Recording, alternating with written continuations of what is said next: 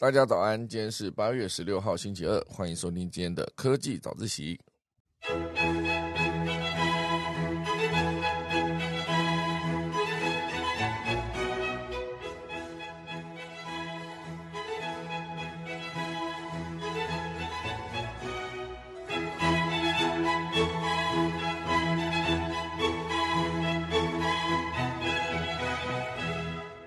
好的，今天科技早自习要跟大家分享的第一大段呢，会是中国举办了五 G 世界大会，就是在黑龙江。那这个活动呢，其实已经结束啊，只是我觉得它后面有很多值得分析的部分哈，以及跟美国另外一块啊，就是美国专家也在呼吁华盛顿尽早研发六 G 啊，就是现阶段他们的竞争非常的激烈。另外一块也会在这边持续的跟大家带到，就是。美国现阶段为了堵死中国的半导体发展哦，他们做了非常多的行为啊，这些行为到底能不能成功呢？哦，等下来跟大家分享。第二大段会跟大家聊到，就是呃，关于 Z 世代的行销哈，就比如说，如果你现在还在用 IG，想要主打 Z 世代的话，显然是比较吃力哈。有有新的三款社交 APP 成为了 Z 世 Z 世代的新宠等一下也跟大家讨论，就是哪三项。第三大段呢，会跟大家聊到关于能源相关的消息哦，就是现在在印尼呢，开启了一个新石油大战，就是抢镍，镍这个镍矿，华兴跟红海呢，现阶段在那边打得不可开交。等一下我们钟声过，开始今天的科技早自习喽。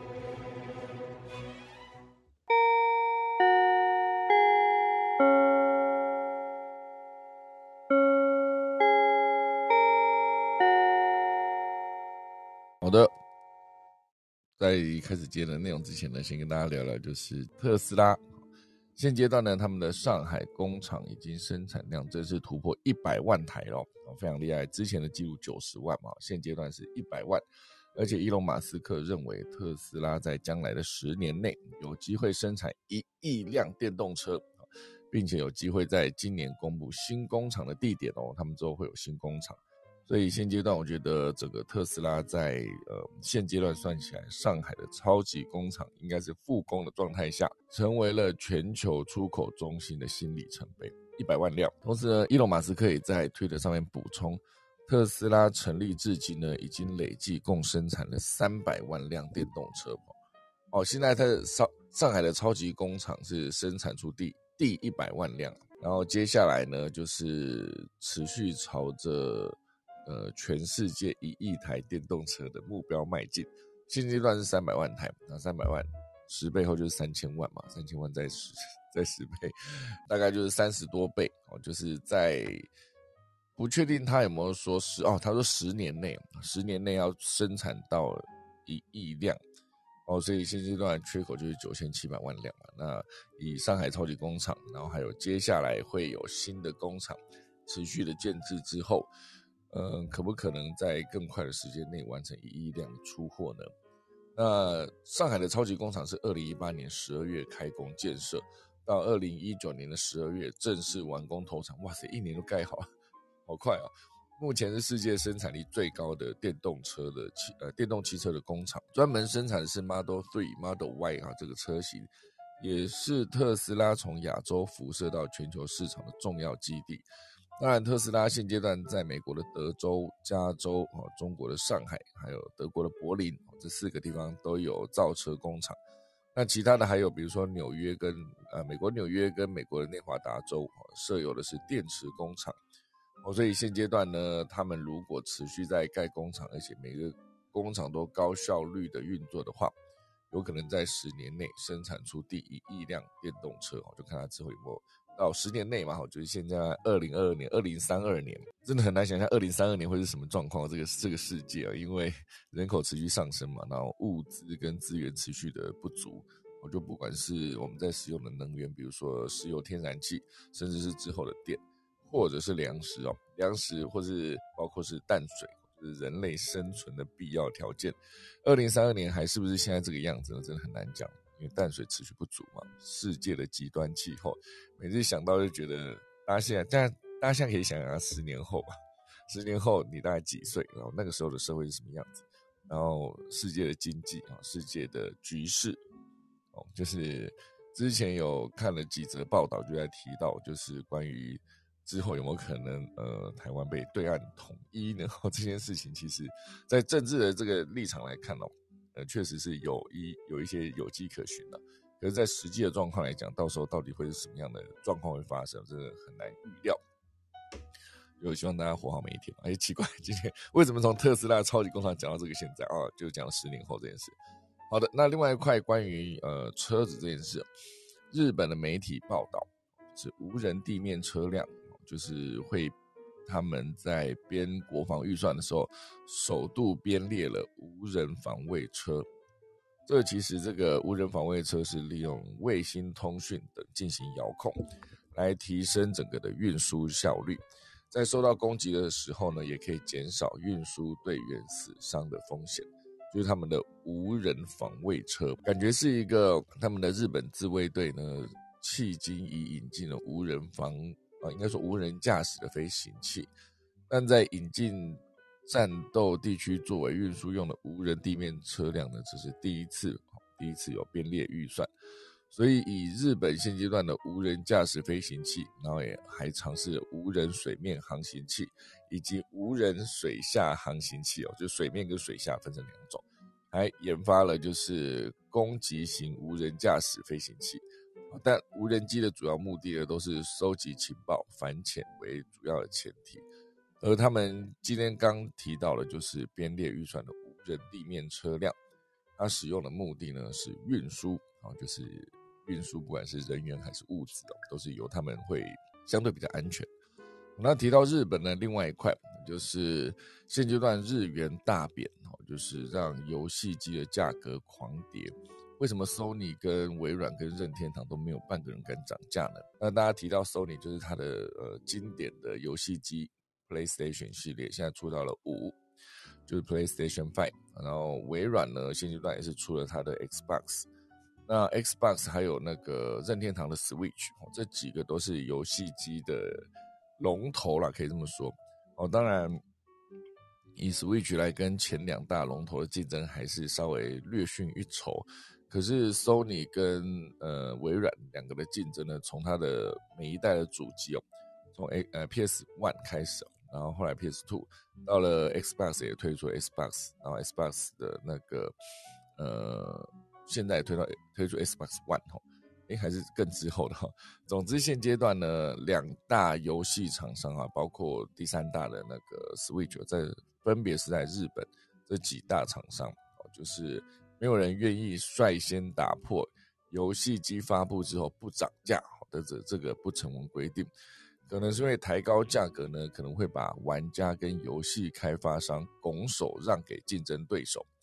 哦，这其实蛮严重的，就是当初原本只有 PlayStation 那个 Sony 的 Sony 旗下的游戏主机，一开始他们独大的时候，所有的游戏呢都会被限制在，比如说你只能独家在我的 PlayStation 的系列上面发行。那如果说你今天想要，比如说你想不想去呃微软那边发行，或者你想要在独立开发 PC 版这件事情，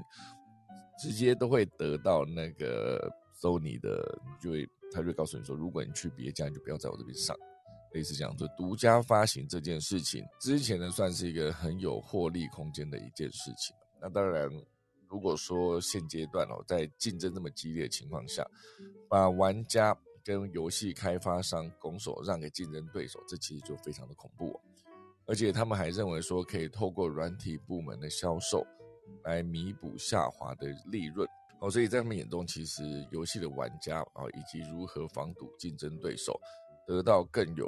呃，比如说游戏哈更有资源的这种竞争，是他们现阶段最努力的要完成的一件事。所以，当然以日本来说，现在所有的消费者都习惯涨价。所以日元疲软嘛，也导致电视、耳机、显示器价格全部都上涨。如果游戏机也跟着涨呢？呃，这是日本人会感到非常不安。好，所以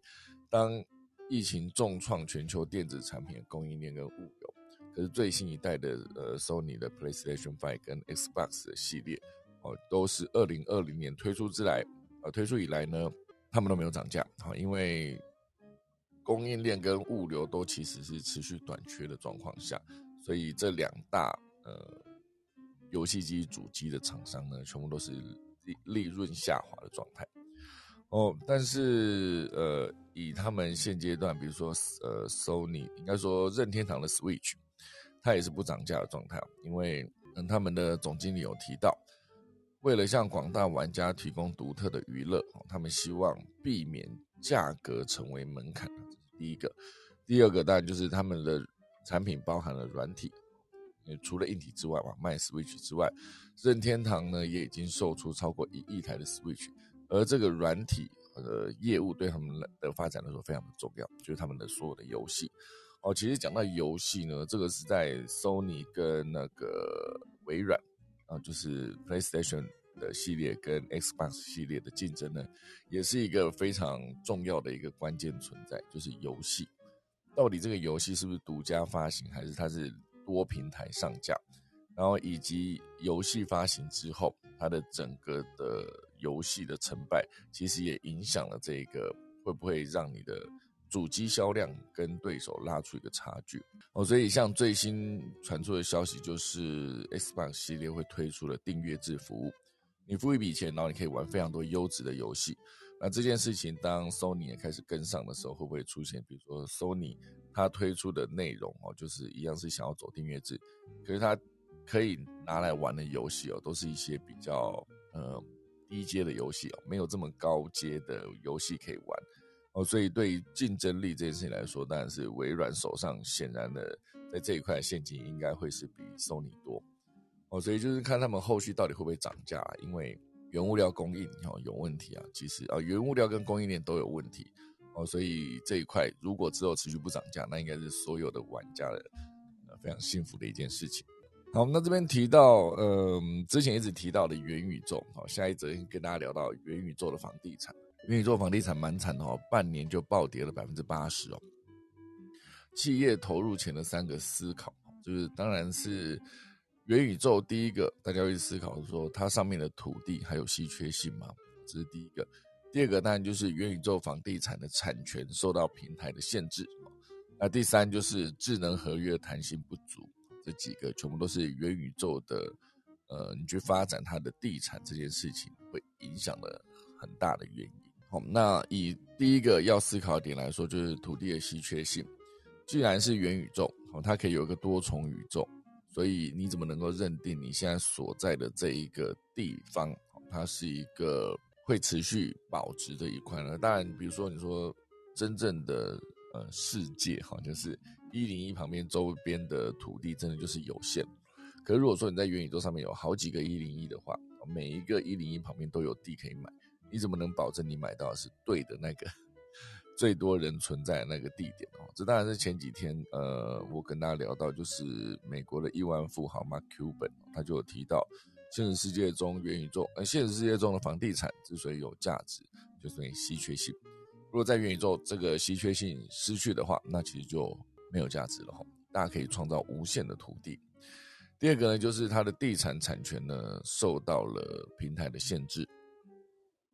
哦，如果在如果你在真实人生，比如说你买一块地，哦，就至少你说台湾为了会有一个税的问题，他会给你一个呃证书嘛，那叫什么产权证明？是不是有一个就有一张纸哦，上面就写这块地是你的，类似这样。它是一个可以由政府管理啊，除非这个政府消失嘛，不然呃，它你可以持续持有这块地。在世界各个地方，很多地方都是这个样子哦。那当然，在元宇宙上面哦，它其实受到这个平台限制的，所以平台可以朝你对平台方有利的条款，而持有元宇宙房地产的人呢，就必须接受这些条款。所以包括了 Sandbox 啊、Decentraland 啊这几个，全部都是经营方都没有义务保证平台的寿命。必须去思考，为什么它会价格跌到这么低哦？第三单就是提到智能合约，那智能合约，我想很多人听到第一时间听到会没有办法马上讲出来它是干嘛的哈。就是智能合约就是会自动执行呃所谓的共识协定，由各方同意一系列的语句之后呢，写在区块链上面，我觉得像 NFT 的交易一样，一旦执行销售呢，就会被记录在区块链上面。并提供购买者所有权，所以智能合约也是跟区块链相关。这个做法虽然很安全哦，但是弹性不足，所以整个房屋交易呢需要大量协商。但智能合约让协商交易过程中完全没有容错空间。哦，所以现阶段就是元宇宙的地产之所以在半年来的暴跌百分之八十，刚刚讲的几个问题是持续存在的，这是没有意外的事情。好，还有一则呢，会跟大家聊到就是。呃，星巴克啊，星巴克现阶段它在中国的市场重挫，也进而拖垮了全球的业绩。但是呢，哦，这星巴克在中国还是持续展店中，就是以星巴克在全球的门市达到三万四千九百四十八家，嗯，三万四千九百四十八家，对，中美门市就占了其中的六成哦。比如说在美国。拥有一万五千六百多家，中国呢则是拥有五千七百六十一家。好，这就是星巴克在全球的布局。当然，哦，现阶段在疫情期间，呃，美国消费者呢其实并没有减少或降低在咖啡上面的支出。美国门市现阶段的业绩还是持续不错的，但是中国同店的销售额呢下降了百分之四十四，就影响了全球的业绩。哦，虽然在中国拥有这么多间的星巴克，而且营收也大跌哦，但星巴克的创始人舒兹呢，依然重申对中国市场的重视，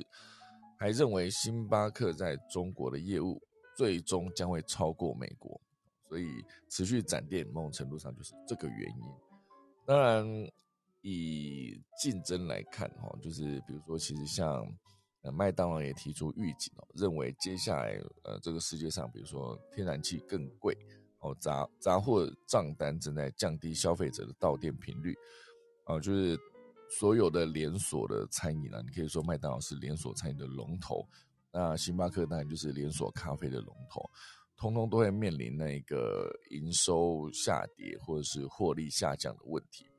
哦，所以以星巴克持续在中国展店，当然目前还是希望。它可以在面临中国市场的激烈竞争之后，能够得到更多的呃利润哦，所以以中国门市哦来看，就是二零二一年星巴克的门市数量被瑞幸超越哦，到二零二一年，瑞幸已经六千多家了啊，星巴克应该就是五千多家，然后还面临了其他中国本土咖啡品牌的呃竞争。哦，所以现阶段他们就是要持续加速他们的展店节奏，并计划在二零二二年呢就要达到六千家。所以能不能压低成本、提高效率，来重塑整个星巴克的文化，就是可以，就你现在可以去仔细观察整个星巴克后续的发展，因为这个竞争是非常激烈，而且感觉是更长期的一个竞争了，就是。供应链的应该说原物料的涨价，然后供应链的问题啊，其实持续的影响了全世界的各个世界企业啊，就是跨国企业的布局。好，这是关于星巴克的几则消息哦。好，正式进入今天第一大段哦。今天第一大段讲的其实主要就是跟中国和美国竞争有关。中国呢，之前在哈尔滨啊，就是黑龙江的哈尔滨举行了世界五 G 大会。除了展示中国在五 G 领域的成果呢，那也让美国非常的忧心哈。就是说，呃，美国专家认为这场五 G 大会并不是真正的世界大会，它更像是中国向潜在客户推销他们的五 G 产品的一个机会。与此同时呢，美国国防部也宣布支持一项专注于六 G 技术的研究。专家呼吁美国政府应该汲取美中五 G 竞争的教训。尽早展开六 G 的研发工作。哦，当然，以中国媒体有报道，这一次为期三天的大会，哈，最重要就是汇聚全球五 G 发展的最新成果，也搭建国际化技术与产业的合作平台。但是，美国的呃专家就是告诉告诉美国媒体说，这次的大会呢，只是中国向全球潜在买家展示五 G 产品的机会，并没有办法直接。称之为世界五 G 大会。以美国来说，哦，就是据中国的报道，这一次呢，只有二十个国家派出了专家哦，所以或是公司或者官员级别的代表哦，所以真的要以大会来看哈，没有这么多的国家参与哦，所以导致这些美国专家认为这比较像是一个新品发布会哦，所以当然这些发布的过程中，还是可以看到中国现阶段。在整个五 G 领域上面，哈，能够做到什么样的应用，以及怎么样后续的发展，哦，所以以美国来说，美国现阶段很多的地方都还是在使用中国的设备，哦，尤其是华为啊，所以像之前中美贸易战争的时候，因为加税，因为抵制华为等等，所以导致美国很多的农村地区的小型通讯网络全部都找不到新的更新的设备，毕竟。他们之前要仰赖比较 CP 值高、价格低廉，然后呃整个效能也 OK 的中国设备，哦，尤其是中兴跟华为啊，哦，所以当美国各个地方都持续使用这样子的设备的时候呢，呃，美国专家就示警说，有可能对美国带来国家安全的风险，哦，所以关于间谍的活动有没有可能直接透过这些设备？我就像之前提到的啊，就是。LCD 的荧幕，好，LED 的荧幕啊，好，LED 的荧幕分为硬体跟软体嘛，好，硬体当然就是那一块荧幕，把它做成了一块电视或者显示器，那软体当然就是控制这些 LED 的控制系统。这个控制系统其实从硬体到软体全部都由中国去研发制造，哦，世界前十大的这个厂商呢，有前呃大概七家到八家，全部都是中国在盘踞在榜上。前三名也都是中国的厂商，哦，所以光这一件这件事情呢，就有可能造成他们卖出的 LED 荧幕哈，都有可能面临骇客入侵的风险。比如说，比如说像这一次哦，就是呃那个佩洛西来台啊，就遇到了好几个荧幕被骇客入侵的状态。哦，所以是不是它的后门本身就存在风险呢？还是真正来自对岸的很多的设备？我觉得包括美国现在是严重的防堵这件事，哦，所以当全世界都要去思考说还要不要继续用中国这个便宜好用的设备的时候，其实都必须把这一件事事情呢考虑在里面，哦，就是资讯安全的问题，哦，所以但美国还是有一些小型的公司表示呢，虽然他们想放弃中国的设备不用，但是。他们美国国会承诺的那个设备更新的资金来的也不够快哦，所以你要支付更换设备的成本这件事，对美国很多小型公司或是呃农村地区偏乡地区还是非常吃力的一件事。那当然，呃，现阶段拜登在签晶片法，他的晶片与科学法是在八月九号签署。这部法案呢，就是要提振美国与中国竞争的能力。拨款数百亿美元用于国内半导体制造跟科学研究，当然，这个晶片法呢，还包括用于资助国防行动倡议跟美国宽频市场的四十二亿美元。哦，所以当专家持续提到要研发五呃做好五 G，研发六 G，而且是越早动手越好。那这个美国专家就是提到说，如果你现在美国啊像美国国防部八月二号表示，正在支持一项专注于六 G 技术的研究。那有没有可能就变成，当美国开始研究起，像英国啊、印度等等国家也都纷纷开始研究起六 G 的技术？当然，六 G 的技术现在还在相对还在概念的阶段，这个世界的电信界还没有对六 G 的技术达成一个共识。但如果能做到这件事情，领先中国在六 G 技术这个上面发展的话，我相信对于呃美国很多的底下的中小型企业或者是他们的农村，甚至他们可以在外溢把他们的设备卖到全世界，其实就在这一场竞争中呢会抢得先机啊。但我讲，我想中国也是持续在关注这件事情哦，一路从三 G 时代二零一零年左右，然后升到四 G 时代，可能是二零一二一三年那时候，一三一四年那时候。然后后来到了一七一八年，想说要推五 G，到现在，我的手机现阶段不好意思，我使用的还是四 G 的系统。真的要走到五 G，可能是它的速度真的要快到一个非常有感啊，不然其实以一般现阶段上网，或者是你要观看一个影片，一个四 G 网络速度稳定的情况下，它没有 lag，应该就是可以呃堪用，就是非常值得大家去关注啊。你之后如果需要看更好的内容的，应该说更好的画质，或者是你需要更快的传输速度啊，比如说真的走到了 VR，走到 AR 这些头盔，为了让它速度没有延迟，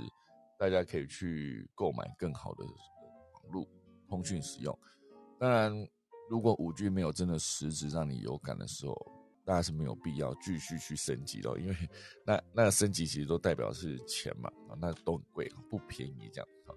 好，所以这是中国跟五 G 啊，中国跟美国五 G 跟六 G 的竞争。那关于通讯软体，应该说通讯协定的竞争呢，就刚刚讲的五 G、六 G，他们是持续在交手的。那另外一块交手就是半导体啊。因为中国也是持续想要发展他们的半导体啊，还记得之前在中美贸易战争之前呢，他们会喊出一个二零二五年的中国制造，哦，直接写在他们的，诶是十二五还是十三五里面，我有点忘哈。总之，这个中国制造二零二五呢，是会讲很多东西都要由他们自给自足，研发制造都要一条龙的直接完成。在技术这件事情上面被外国掐脖子，所以他们持续在研发制造过程中，当然遇到了呃打压之后，就像之前的中兴、华为被打压之后，然后他们现阶段就是比较没有再提到说，呃，我们还要继续讲中国制造二零二五，而是会把它改成就是就持续发展他们的呃半导体计划，然后也持续继续推动他们的一带一路。当然现阶段要发展半导体呢。得到了，应该说面临了一个重大的一个，比如说中，应该说美国，美国现阶段呢就是增加了很多的禁令，限制他们的 EDA 软体对中国的出口。而 EDA 是什么呢？它对中国半导体又有什么样的影响呢？好，现阶段来跟大家分享。嗯，就是电子设计自动化。哦，就是先进制程都会使用到这个 EDA，也就是电子设计自动化。那这个是一个整个晶片产业的最上游，虽然它的占比不高，好，但是对晶片制造中是一个不可或缺的工具。这个 EDA 的软体呢，能补助，呃，能辅助晶片完成设计、制造跟封测，而且贯穿整个晶片制造的每个环节，能够更有效率的设计。控制跟管理数十亿个电路在同一个晶片中协作，而整个 EDA 的市场呢，包括供应商是美国的新思科技、哈凯登电子，哦这几个全部都是总部位于美国的美国公司。那当然管制起这几个公司之后呢，最上游的这一块被掐住了，所以中国本身就是会面临呃很大的挑战。当然，中国也有他们自己的 EDA 开发商，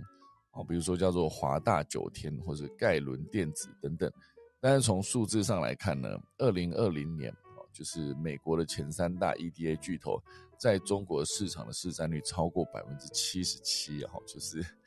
另一方面，中国当地的整个 EDA 的开发商呢，只占了百分之五点九，好，所以这是庞大的差距。而且在这其中呢，目前能够用于二纳米以下的 EDA 的软体，又只有新思科技跟凯登电子，这就说明了美国的 EDA 禁令啊，正是为了拖着中国先进制程开发所使用的杀手锏。所以路透社就报道，EDA 是一个先进工艺，呃，GAA 被采用时不可或缺的系统，哎，不可或缺的工具。哦，GA 就是 Gate All Around 哦，这个先进工艺，所以以今年六月底呢，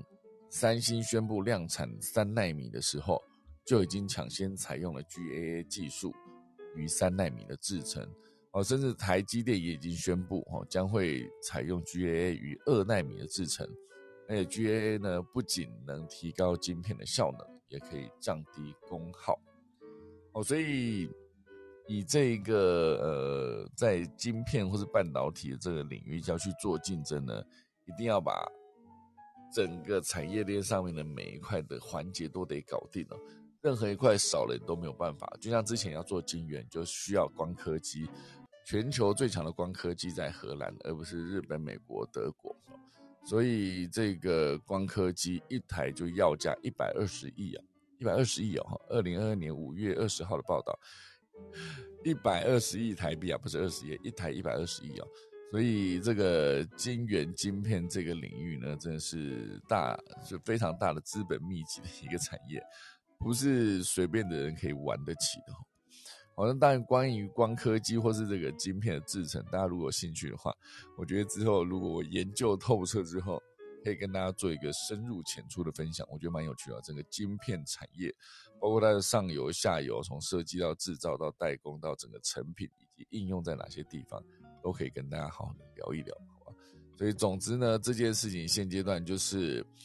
美国跟中国的竞争啊，背后就是有非常多的招式跟那个你可以出非常多的牌哈，那很多都是杀手锏，一杀出来就是直接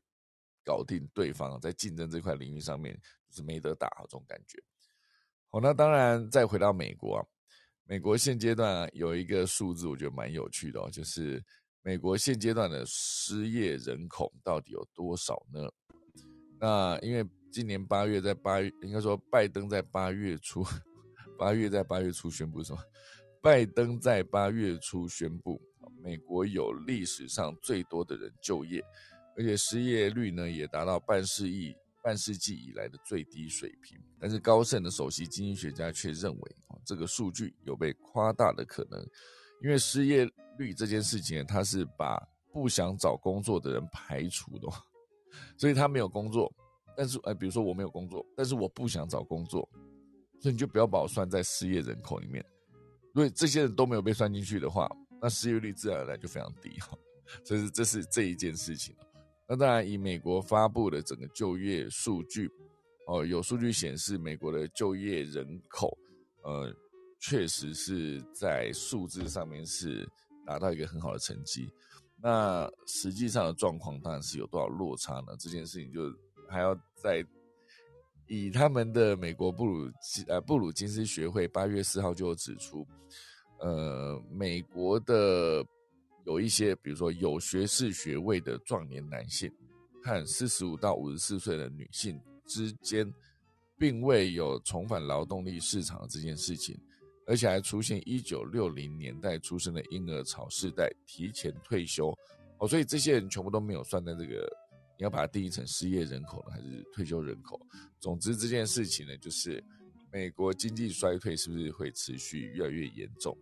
那这个失业人口的统计，显然之后还有一些就业数据背后的魔鬼哈，等待被大家仔细的发现哈。好，这就是今天第一大段，好，讲完又四十六分哈。第二大段呢，会跟大家聊一系列关于 Z 世代的整个行销哈。这边开头写的这个标题也是来自科技新报，他写的就是还在用 IG 吗？三款呃社交 APP 成为 Z 世代的新宠。那这件事情呢，就是大家可以思考一下，每天你在使用网络的社交平台是哪些呢？我是不是直接就是滑 Facebook？我直接呃看 IG 哈，或者是美国还有年轻人使用呃，美国还有大部分人使用 Twitter，但台湾使用 Twitter 的人相对比较少一些。而 Z 世代呢，现阶段在社交这一块，或是他们的整个使用网络的情境，我是更偏好图片导向媒体哦，所以之前就是转移到 IG 嘛，非常多人使用，后来是直接呃转到使用短影音的抖音 TikTok 或者是小红书。那当然，最近呢情况又有转变了。到底年轻人爱用的社群媒体是什么呢？好，有一个叫做 Locket Widget Widget，它就是一个荧幕小方框。你可以直接下载这个小方框之后呢，然后你就可以直接把你最重要的人哦，直接放在呃首页上面。就是你直接你不需要打开这个软体哦，你只要一解锁，好朋友的呃。秘密照片就会直接显示在桌面，而且这一个呃，美国在一月发表的这一个 A P P 呢，就是凭着一个二乘以二的方形组件，大概就是普通 A P P 的四倍大小，这个框框就风靡了这个世界啊！十二天就突破了三百万的下载，顺利拿下了美国应用榜跟社交榜的冠军宝座。那这个就是可以让你快速的跟你朋友就是持续。online 的维持在一个同步更新的状态，哦，所以，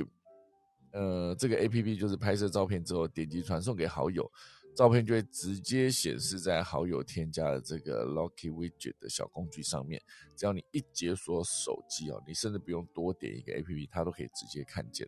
哦，所以把它变成一个更密集跟朋友交流互动的一个机会。哦，所以这个当然就是开发者哦，就是这个灵感来自于创办人跟他女朋友的一个恋情哦。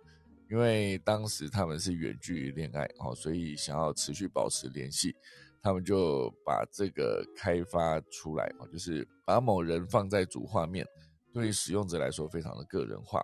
它的概念就有点接近，是你把比如说你交了一个女朋友或是交了一个男朋友，然后就把他的照片或者是你们两个的合照放在你们的桌布上面然后，你手机桌布一划开，不管是锁定状态。或者是你直接使用中的状态，都可以看到那张桌布。这一个 A P P 的概念就变成说，你可以持续看到更新的桌布哦。当然，它就是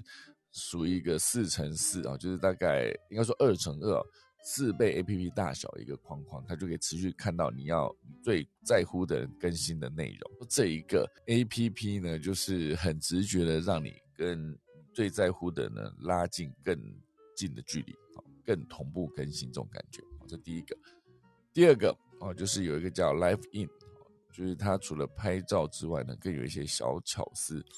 哦，就是呃四月推出，就是直接连续九天登顶美国 iOS 的免费下载总榜。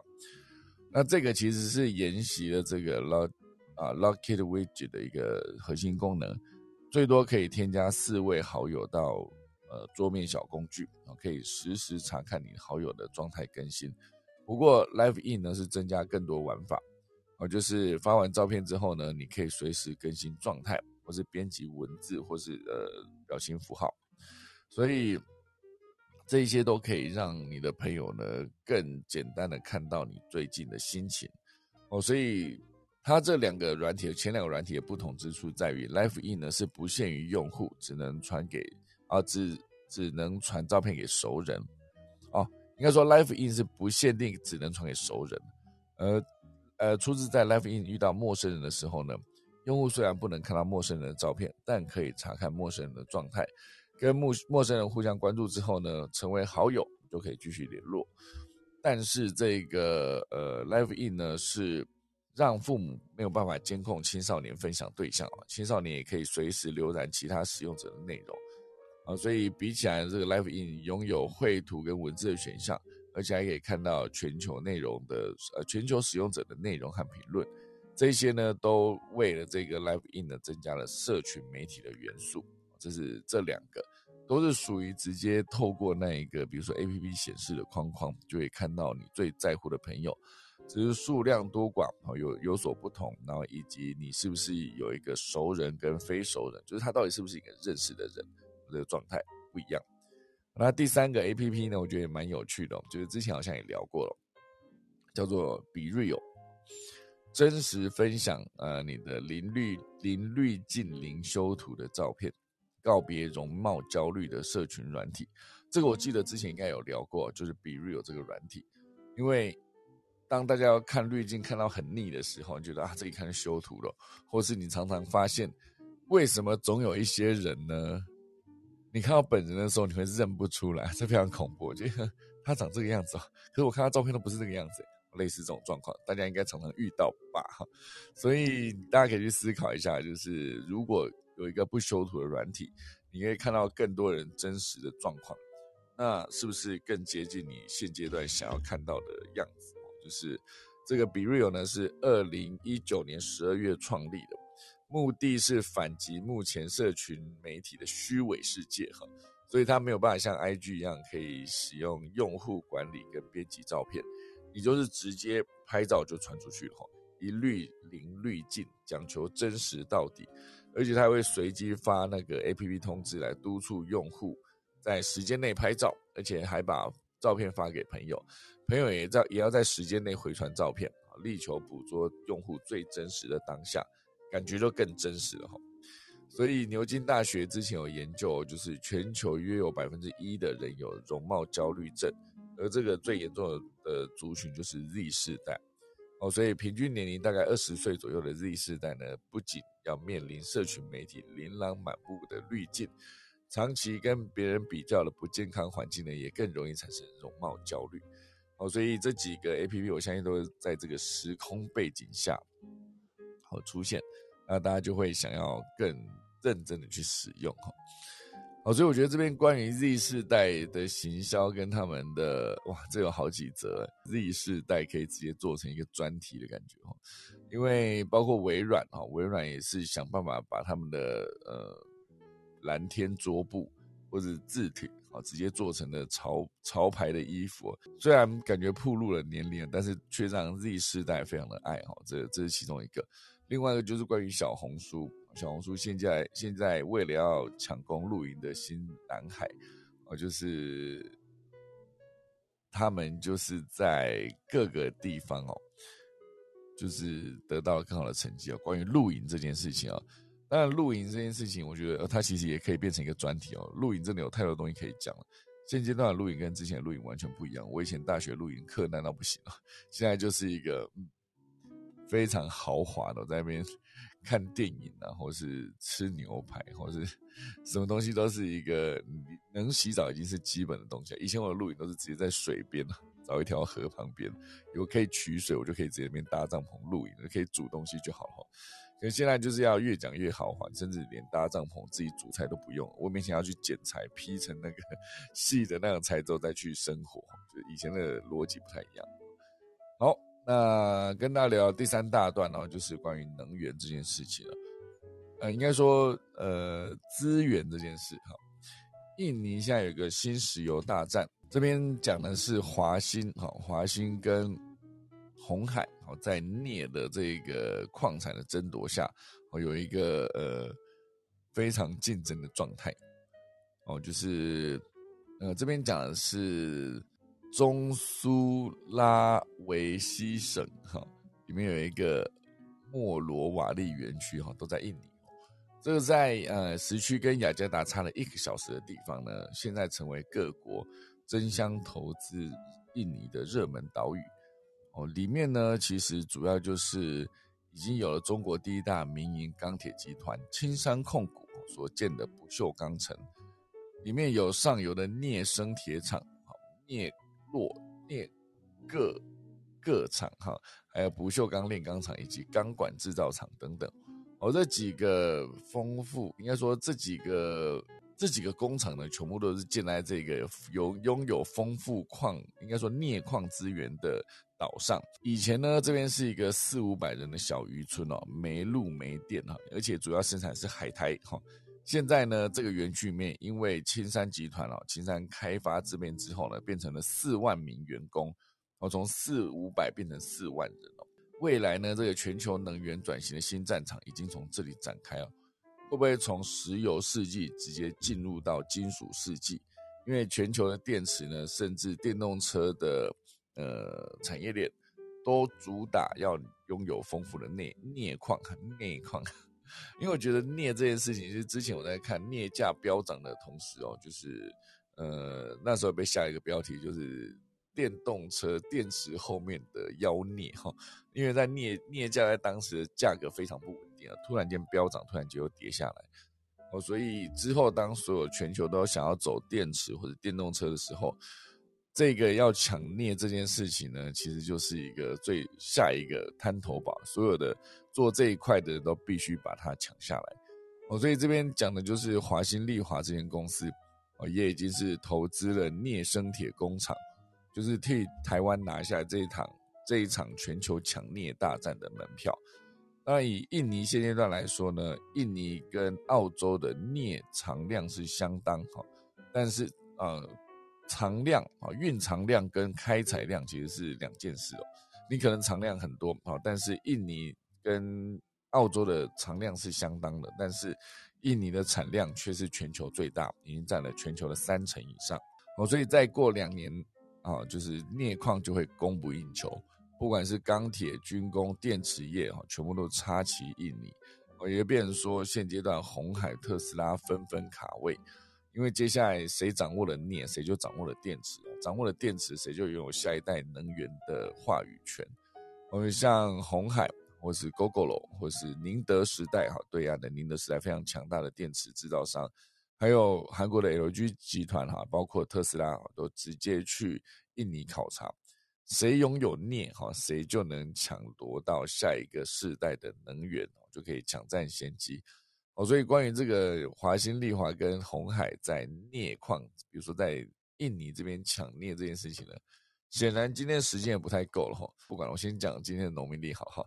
今天呢是八月十六号啊，也是农历七月十九，也是天然古佛的圣诞，还有值岁太岁星君的千秋。今天以捕捉结网破土安葬祭寿死，非常短。以上就是今天的科技早起，现在打下个钟喽。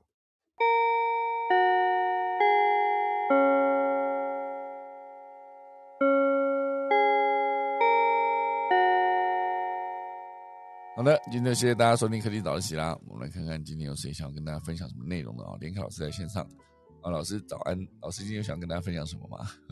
早安，早安，没有，今天没有什么特别的事情要跟大家分享哦。不过我是已经脱离那个电玩的这个领域脱离很久很久了。那最近刚好就是有一些朋友在聊这些话题。啊，然后大概就是我们我们那时候有印象，大概就是那个什么快打旋风，我看已经多多久以前了。老师，你在玩吗？你以前是真的有在玩啊？以前那个时候当然有啊，那个时候年轻嘛，二二十二十岁左右的时候，当然有在玩，而且是算是我们那时候非常非常流行的一个一一款游戏。我想应该现在应该还是吧。嗯啊，快打旋风，我是不知道，因为太久，它脱离太久太久了。然后后面的那个什么 Xbox 啦，哈，还有那个什么 PS 啦，嗯，那跟现在最我们是常常听到的就是 Switch，我刚刚才知道 Switch 不是不是冠军哦，对啊，以主游戏主机来看了，就是啊，PlayStation 跟 Xbox 竞争还是非常激烈的，那个哦，真的往后排这样。对啊，哦，我还以为 Switch 还是还是，因为它任天堂哦，我们小以以前呢小的时候吧，那个时候红白机哈，红白机的那个时代，嗯，对。那大概最近就是有一些呃资讯哦，刚好又碰到这个这个状况，因为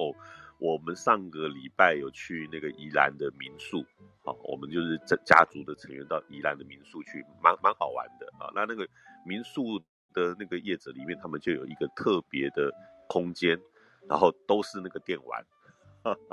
然后我们家族里面的一些年轻人啊，他们大概现在就是二十岁到三十岁的这一段的年轻人，哇，我看他们都蛮厉害的，很会很会玩这些游戏，所以就有一点重新对这一些东西又去做一个了解，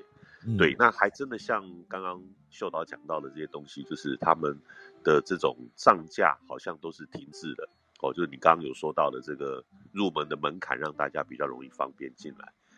对，然后因为这个方面的资讯我实在是脱离太久，所以我反而想要问问我们现在年轻朋友，有在玩这些游戏的年轻朋友，如果说家里面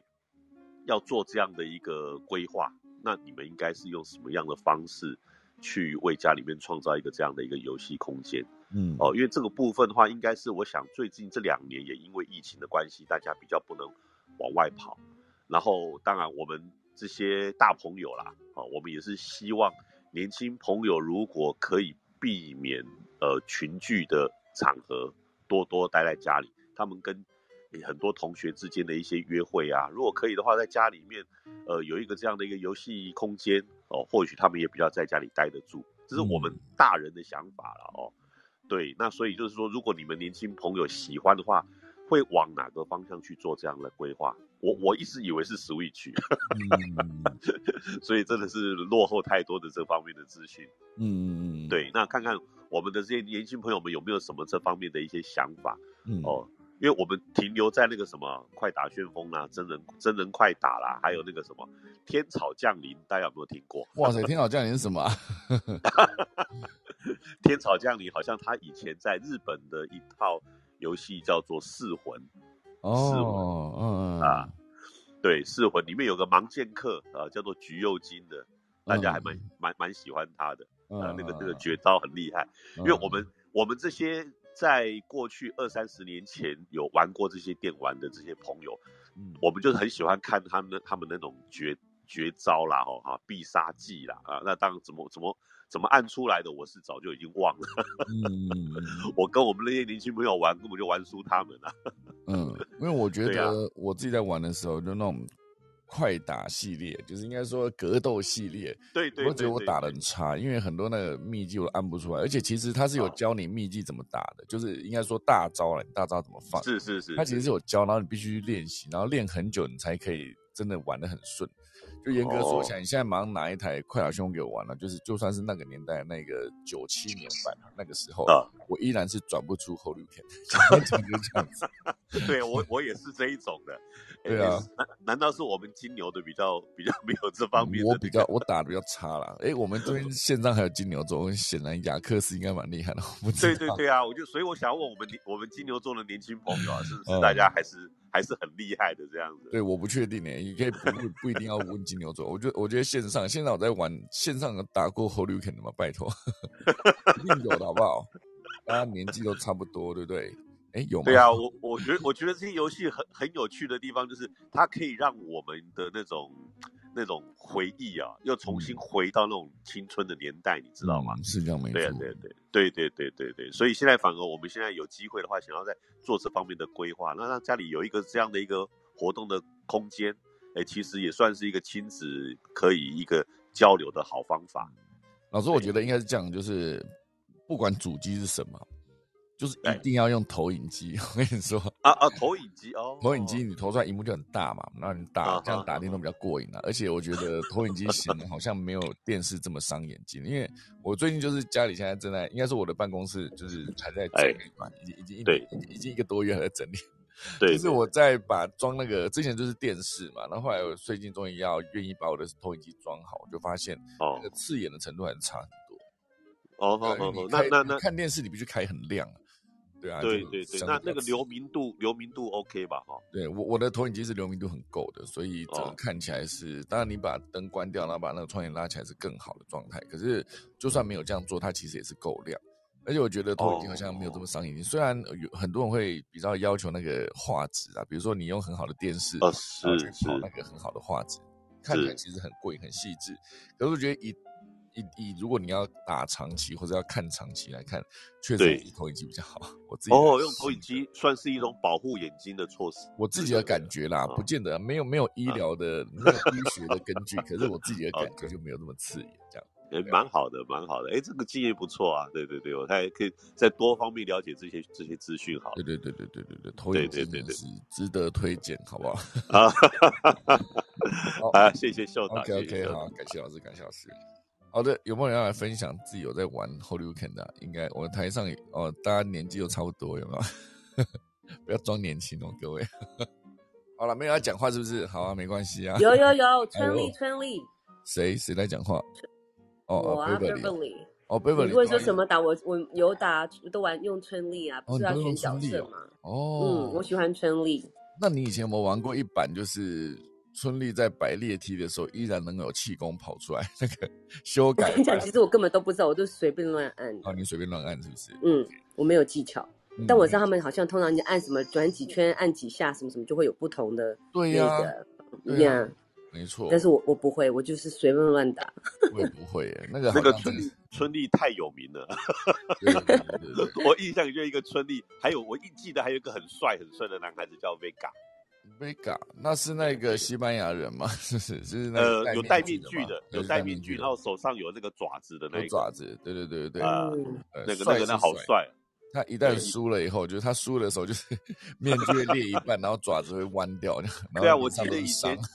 以前演那个街头霸王的时候是刘德华演，刘德华演的嘛。刘德华，然后那个张学友是那个。那个那个德国德国那个嘛，就是美美国的上校盖上校，对，美国上校就是会有打那个什么类似像气源斩的那种，对对对对对对对对，两个两个光刀打出去的那个，对对对对对，哦，超级街头霸王好多可以讲哦，任达华是那个印度人，那个手手脚会变长的，对对对，手脚会变长的，那部电影为了拍手脚变长，还用了很多道具，我那时候仔细分析过。他为了把手变长，他就必须要把那个手放在那个镜头前面，然后让镜头跟着手一起走，感觉那个镜手就变很长。那个、那个、那个、那个角色叫什么名字？印印度那个角色，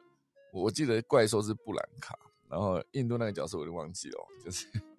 因为还有龙跟肯嘛。然后呃，放放电的那个怪兽吗？就怪兽啊，布兰卡，对对。然后里面也是有春丽啊，就是春丽是谁演的啊？邱淑贞。哦，邱淑贞，对对对对。然后还有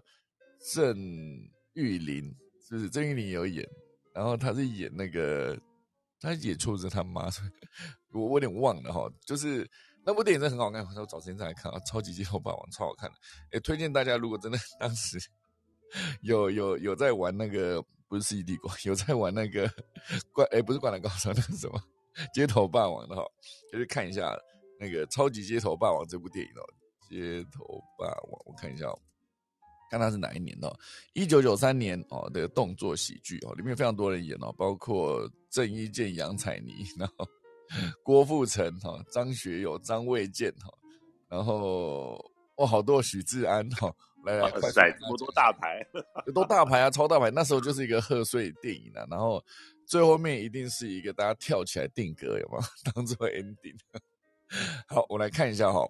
呃，超级肌肉霸王面，刘德华演的是呃铁面特警就那个铁面，张学友是扫把头嘛，哈，就是盖尔哈，然后郭富城演的是龙，然后邱淑贞演的是春丽。然后任达华演的是呃达尔西姆哈，就是那一个印度的那个角色。然后郑伊健演的是金毛哦就是肯哈。哎，龙跟肯是分开的，是一个是好人，一个是坏人然后呃，里面还有谁？我想想看哦，里面还有一个贝卡，就是他们最后面的那一个那个大魔王，红色衣服的那一个。然后还有一个是演沙加特哈，就是那个泰拳哈，就是泰戈泰戈那个。哦，里面还是有一个人去演那个汉达，就是就是那个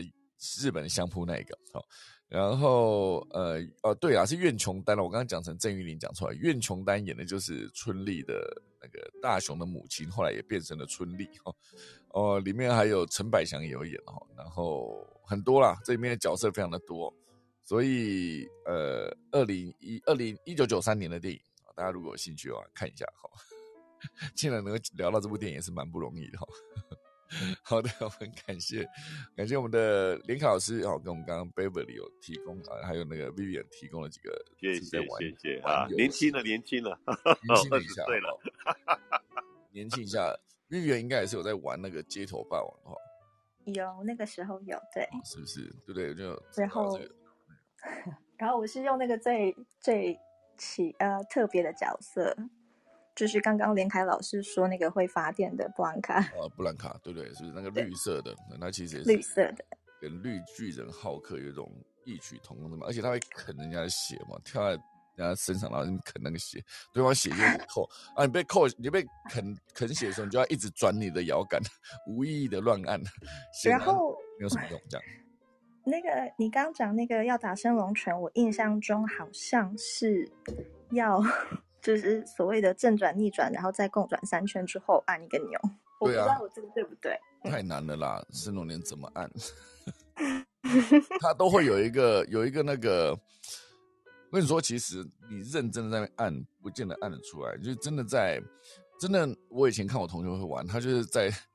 中立车站后面一堆电动厂那边投十块，哇塞，打一个下午，真打一个下午没有在开玩笑，因为他就是打到一半的时候，旁边人看很厉害，就来。P.K. 他嘛，然后就输了嘛，然后不不不甘心不服就再投钱，然后他就是一直有人在 P.K. 他，就一直没有死，就打了一整个下午，超厉害的。而且我跟你说，这个在打其实有个重点，就是真正厉害的人，他手并不是左手拿摇杆，右手按键，不是这样，他一定要交叉，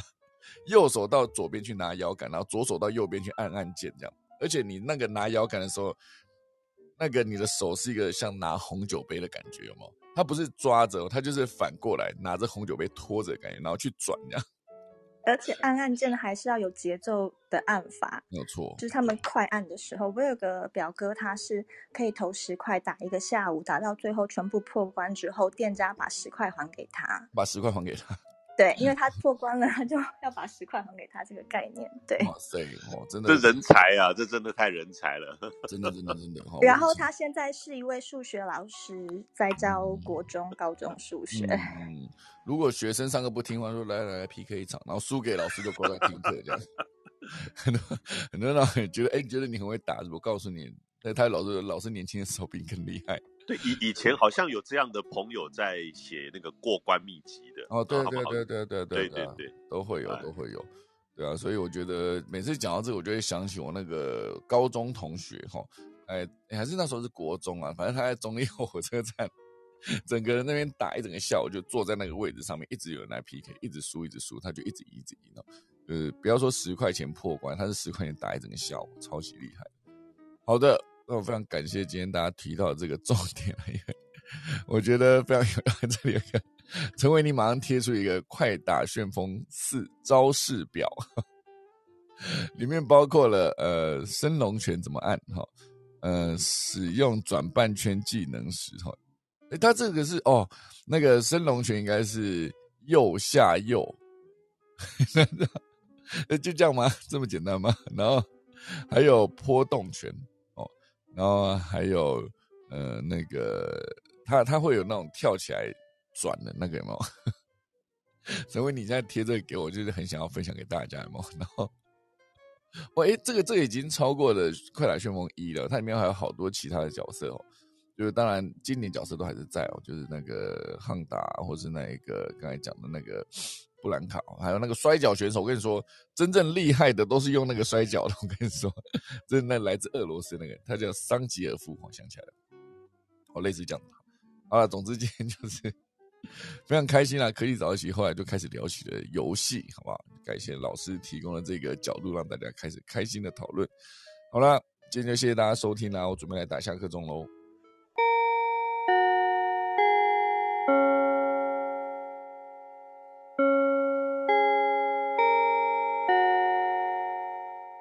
好的，今天谢谢大家收听啦！明天科技早自习八月十七号星期三早上再见，大家拜拜。